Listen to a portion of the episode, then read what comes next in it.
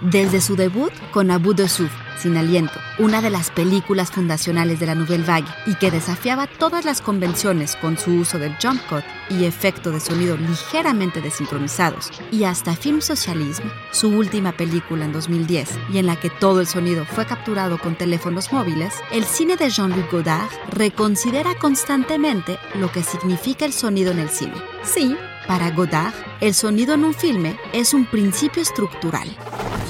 Institute. Masterpiece Your Life. Como crítico de cine para la revista Cahiers du Cinéma, Godard criticó la tradición de calidad del cine de su país que enfatizaba las convenciones establecidas por sobre la innovación y la experimentación. En sus propias películas, Godard habría de desafiar así las convenciones del cine francés y el cine de Hollywood, revolucionando la forma cinematográfica a través de experimentos con la narrativa, la continuidad, la fotografía y sonido.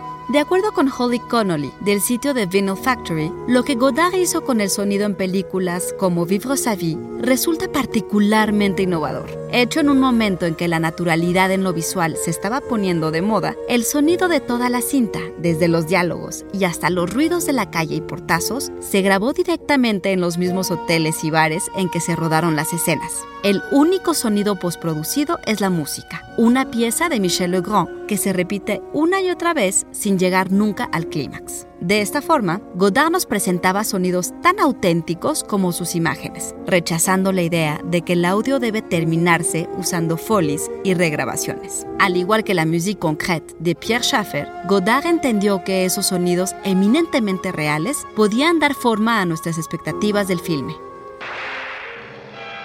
La música fue también parte esencial del cine de Godard. Para el fundador de ECM Records, Manfred Eicher, fue un hombre educado en lo que respecta a música clásica. Su película Film Socialism emplea un acorde de piano que es golpeado con gran fuerza por el compositor Guilla Cancelli. Y Goodbye to Language incluye sombríos estados de ánimo dignos del alegreto de la séptima sinfonía de Beethoven. Las grabaciones de ECM habrían de jugar un papel importante para el cine de Godard. Y Eicher ha lanzado ahí las bandas sonoras completas de Nouvelle Vague e Histoire du Cinéma. Godard murió el 13 de septiembre en su casa de Hall, Suiza, a la edad de 91 años, pero será por siempre una de las voces inconfundibles del cine.